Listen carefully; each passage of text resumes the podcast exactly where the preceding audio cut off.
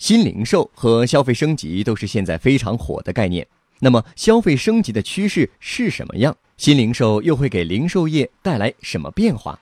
首先，让线下零售业态发生变化的有两股力量：一是消费者需求变化，另一是技术能力的变化。先说消费者需求的变化，很明显的特点是消费升级，消费者收入增加带来了一系列变化。比如更加追求品质和便利，同时收入增长也让消费者的消费品味和鉴赏力有所提升。新一代人要追求和上一代人消费不一样的东西。再说技术能力带来的变化，主要是移动支付手段更灵活。以前线下零售不发达，很重要的原因是 IT 化程度不够，装电脑也是很大的投入，上网也比较贵。现在智能手机普及了，小卖部也能方便的应用移动支付。消费者需求和技术能力的变化，就推动了零售业态的变化。以前零售业以商场、超市为主，但是现在他们受到了很大冲击，很大程度上就是因为消费观念在升级，消费者时间变得宝贵，要求便利。便利有两种方式。一种是送货上门的便利，另一种是近距离购买的便利。但是传统超市由于供应半径比较远、配送成本高等限制，很难满足便利的要求。所以，社区便利店、精选零售和即时电商等业态将会迎来高速增长的机会。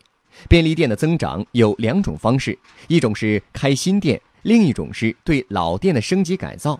开新店速度慢，转化老店的扩张速度比较快。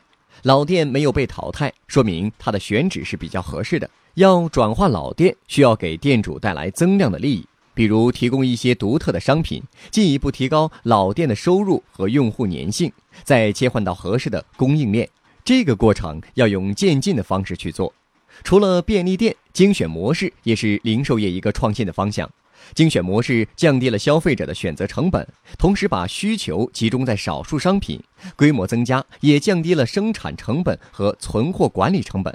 这种精选模式可以借鉴会员制，比如美国的好事多连锁超市，会员交了会费之后买东西就很便宜，超市的利润大部分来自会员费。但是中国的消费者现在并不习惯这种会员资格付费，还需要一段时间。会员制必须做到极致，交了会员费后，商品必须特别便宜，让消费者觉得会员费可以赚回来。除了实体店的模式在变化，电商也在改变。新一代的电商可以叫做即时电商，至少可以在一小时内送达，适合消费即时性要求比较强的生鲜、快消品类的商品。在流量红利消失的背景下，消费者不再关注电商的新品牌，很难。很难低成本获得流量，除非真的足够差异化，才能引起消费者的关注，甚至口碑传播。获取更多创业干货，请关注微信公众号“野马创社”。